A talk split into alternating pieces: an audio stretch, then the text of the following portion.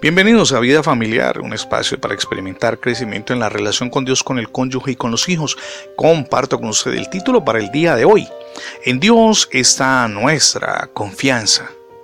Me llegan cartas diariamente al correo electrónico, muchos mensajes de diferentes países, de personas que escuchan nuestros contenidos en la internet, pero también de aquellos que leen lo que publicamos en el blog o en los diferentes espacios y portales a los que tenemos acceso. Pues bien, una de esas cartas proviene desde Honduras y desde allí alguien que se identifica como Luz Elisa plantea, no tengo ninguna esperanza, problemas con mi esposo, problemas con mis hijos. Uno de ellos cayó en las drogas. La niña menor dice ya está en promiscuidad allí en la universidad donde cursa sus estudios de ingeniería. Al leer detenidamente este mensaje pienso en la infinidad de personas que atraviesan por situaciones similares. ¿Hay esperanza? Es la pregunta generalizada. La respuesta es por supuesto que sí. En Dios está nuestra confianza. Cuando vamos al libro de Romanos, capítulo 8, verso 32 leemos, si Dios no se guardó ni a su propio Hijo, sino que lo entregó por nosotros, ¿no nos dará también todo lo demás?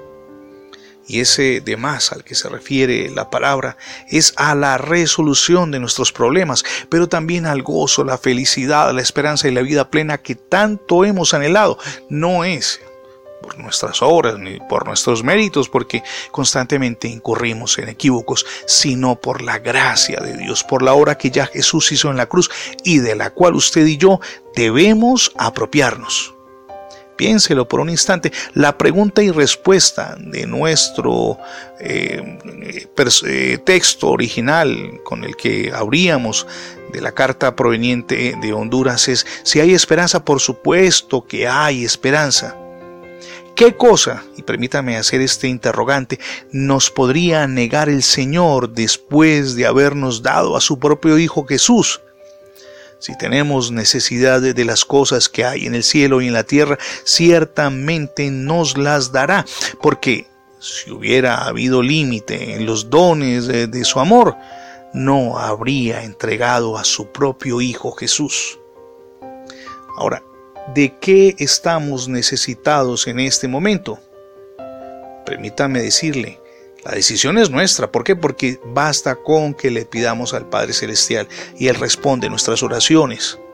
Podemos hacerlo en reiteradas instancias, pero no como si estuviéramos desesperados, ni que tuviéramos que arrancar por la fuerza de la mano del Señor un don o algo, un regalo especial que se da de mala gana. No, Dios no lo hace de mala gana. Dios lo concede gratuitamente aquello que usted le está pidiendo. Hay gente que negocia con los milagros, de tanto o pacte por tanto para un milagro, para que su matrimonio se restablezca, para que su hijo deje las drogas, no nada de eso. El don de Dios en nuestras vidas es gratuito, eso no se negocia. ¿Por qué? Porque es por el amor y por la gracia de Él. Y usted y yo podemos tener esa certeza.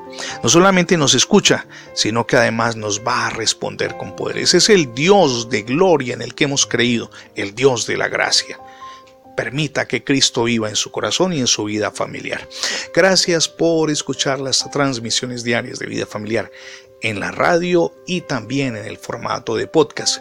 Recuerde que ingresando la etiqueta numeral devocionales Vida Familiar en Internet tendrá acceso a todos nuestros contenidos alojados en más de 20 plataformas digitales. También le animo para que visite nuestra página en Internet. Es facebook.com diagonal radio Vida Familiar. Somos Misión Edificando Familias Sólidas y mi nombre es Fernando Alexis Jiménez. Dios les bendiga hoy rica y abundantemente.